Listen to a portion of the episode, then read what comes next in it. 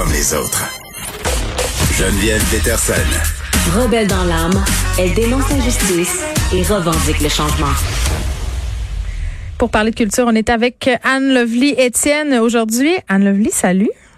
Hey, salut Geneviève! Ça fait longtemps qu'on s'est pas jasé. Je suis contente de, de, de, de, faire ça avec toi aujourd'hui. Très, très contente euh, de te retrouver.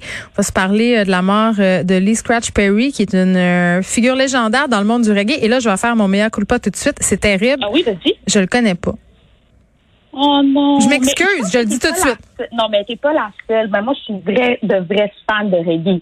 Je pense que les gens en général qui connaissent le reggae connaissent Bob Marley. Ça, ça, ça c'est le cliché. Si pas Bob Marley, j'aurais fait comme. Non, ça va ça. Jen, toi puis moi, on, doit avoir une discussion. euh, mais mais Lee Scratch Perry, en fait, c'est c'est le producteur derrière Bob Marley, dans le fond, pour ceux et celles euh, qui ne connaissent pas comme toi. Euh, ben, en fait, il est né en 1936 à Kendall, une ville en Jamaïque, euh, où c'est une famille quand même pauvre. C'est là, à l'âge de 15 ans, il dit, moi, là, je vais devenir producteur, je veux partir mon propre groupe, je vais avoir mon propre studio. Et ça, ça se fait dans les années 60. Ils font le studio Black Art, soit l'Arche Noire. Et c'est là vraiment qu'il va faire la rencontre de Bob Marley. Et là, ils avaient quand même une relation particulière, une démarche artistique particulière. On en écoute un extrait dans euh, son documentaire Vision of Paradise paru en 2014. Bon, Achille, tu nous parles-tu l'extrait? Le. Le son de Marley a fini par ressembler au mien. Qu'est-ce que ça te fait d'entendre la musique de Bob Marley partout dans le monde? Elle a été créée pour se manifester. Elle a été créée pour ça? Oui, c'était une évidence. C'était une musique bonne, une musique juste, pleine de compassion et d'amour. Et quand vous écriviez ensemble, c'est lui qui apportait les phrases bibliques?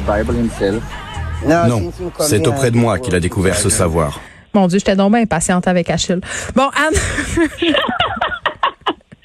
Je sais, on a, le, temps nous presse un peu. Oui, c'est pour ça.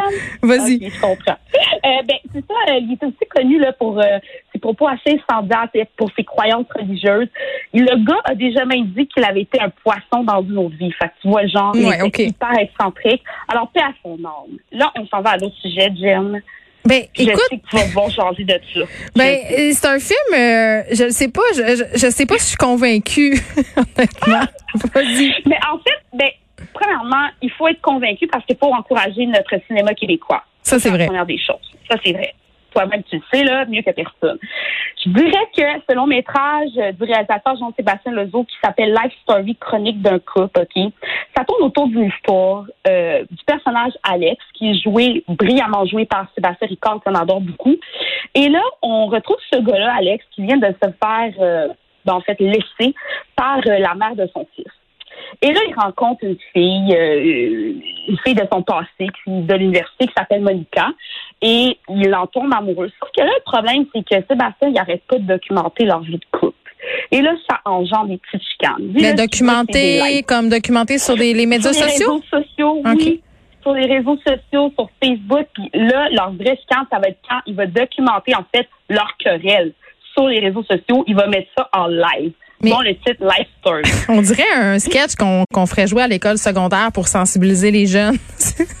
Ben, non, mais pour vrai, je trouve que, mais c'est sûr qu'on en connaît tous un Alex, une femme ou un homme, je suis sûre. Puis, je trouve que c'est là une belle, je trouve qu'il y a une belle sensibilité d'aborder ce genre de sujet. Est-ce que c'est nécessaire d'aborder notre vie de couple, en fait, sur les réseaux sociaux? C'est vraiment ça. C'est à voir. Eh, je voulais qu'on se parle absolument avant qu'on quitte parce qu'il nous reste 30 secondes de, de cette soirée pour rassembler des fonds pour Haïti. Exactement. Donc, petite mention pour euh, l'ouverture officielle de la rôtisserie et bar sportif, c'est le Gold Grill, le euh, Grillest of All Time. C'est un acronyme qui fait pour ça. C'est dans ce il va y avoir plusieurs personnalités, dont euh, Bruni Surin, Marielle Ducasse, Steve Bégin. Ils sont tous là pour la bonne cause. Les profits vont à la Fondation 3 points ainsi qu'à des organismes comme ici pour le séisme euh, qui a eu lieu le 14 Anne, Anne merci. Je te dis salut. Je dis aussi merci, à l'équipe de recherche, Luc Fortin, Maude Boutet, Frédéric Mockel, Achille à la mise en l'onde. Je vais être plus patiente demain, je Merci à vous, les auditeurs. On se retrouve demain.